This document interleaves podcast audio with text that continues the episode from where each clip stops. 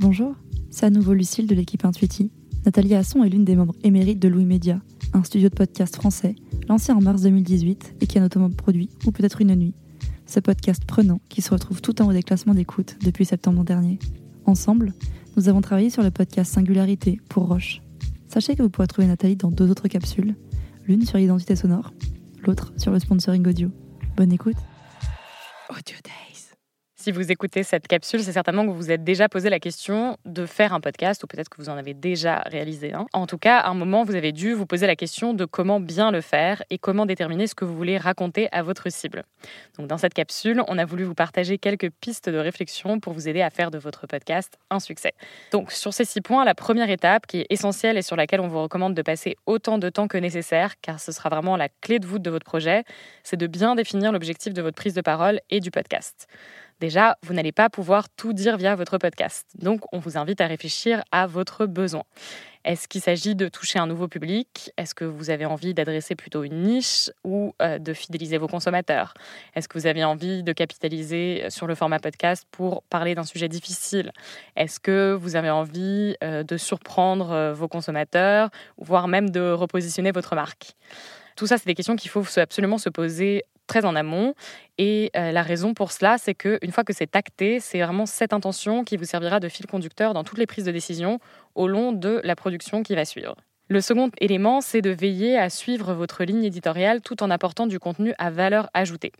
Donc nous, ce qu'on vous recommande, c'est de partir d'essayer d'imaginer ce que votre cible aura envie d'écouter. Et ensuite, de voir comment est-ce que vous, vous pouvez répondre à ce besoin à partir de vos savoirs et de votre stratégie de communication. Troisième chose, il est vraiment important de bien adopter les codes du podcast natif.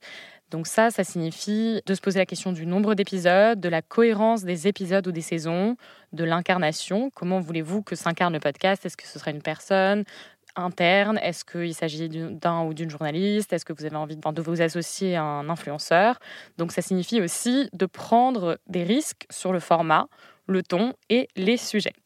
Euh, je vous invite à regarder l'exemple de Blissim, ex-Birchbox. Donc, Blissim, c'est une, une box beauté qui a décidé d'inviter des femmes à parler de leur rapport à la beauté, y compris aux injonctions qu'elles pouvaient ressentir. Donc ça, c'était vraiment un parti pris fort qui s'est avéré totalement payant puisque leur podcast Regard est plébiscité par leur auditorat cible. Il est noté 4,8 sur 5 sur Apple Podcast et a recueilli des dizaines de commentaires.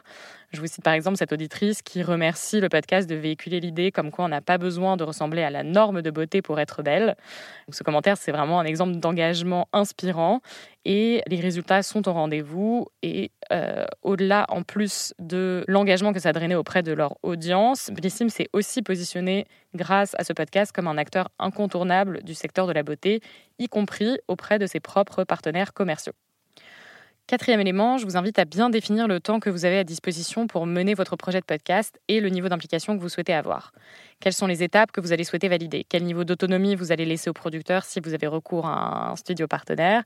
Quelles sont les ressources internes que vous allez mobiliser sur le projet, puisqu'il en faudra évidemment, même si vous choisissez de déléguer la production. Il vous faudra absolument anticiper le temps après. C'est presque le moment le plus important, puisque c'est celui qui va être l'aboutissement des efforts fournis précédemment, la communication y compris la promotion interne et externe. Donc quand vous établissez votre planning en amont, il faut bien qu'il comprenne toutes ces étapes. En cinquième point, on vous encourage vivement à apporter toute la vigilance possible à la qualité sonore. Elle reflète aussi votre image de marque.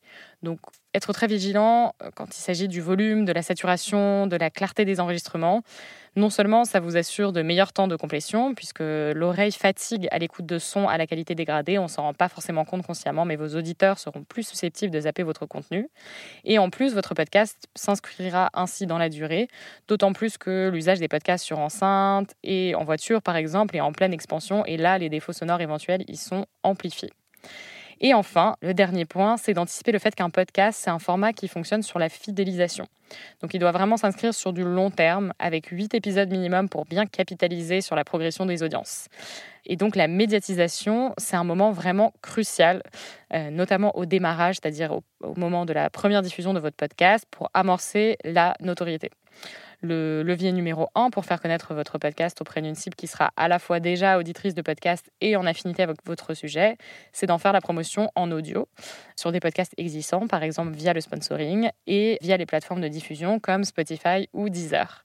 Et vous pouvez également, bien sûr, explorer euh, d'autres mécaniques comme par exemple euh, les partenariats médias éditorialisés ou l'influence ou alors encore euh, des campagnes d'acquisition. Voilà, donc ça, ce sont les six étapes dont je voulais vous parler aujourd'hui. Que vous choisissiez de réaliser votre podcast en interne ou avec l'accompagnement d'un producteur, on ne peut que vous recommander de prendre le temps de bien caler ces six points avant de vous lancer dans votre projet.